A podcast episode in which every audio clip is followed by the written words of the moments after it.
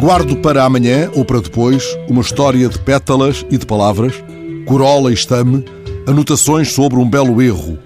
E isso me permite pousar hoje, aqui neste beiral da rádio, um novelo para tricotardes, não um barbante para entreter Penélopes, mas um fio para conversa vossa que entreteça na vossa manhã uma ironia inquieta sobre uma certa malha fina portuguesa. Aí vão, pois, sem mais, quatro breves da página de justiça do JN desta quinta-feira.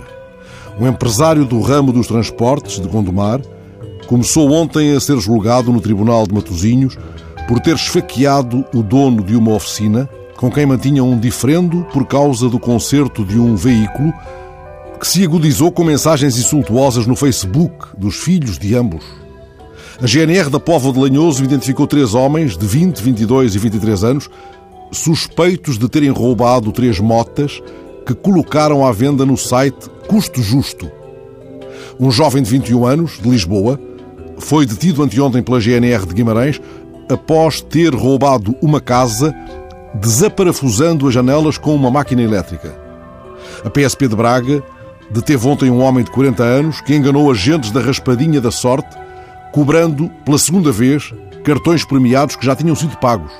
O burlão, desempregado, com antecedentes por outros crimes, apanhava cartões no lixo que já tinham sido liquidados e que alguns agentes da Santa Casa da Misericórdia de Lisboa colocavam nos locais de recolha e ia a outros agentes, sem sistema informático ligado à Santa Casa, cobrando o valor pela segunda vez. Ontem, e depois de já ter burlado pelo menos dois comerciantes em cerca de 300 euros, foi apanhado pela polícia.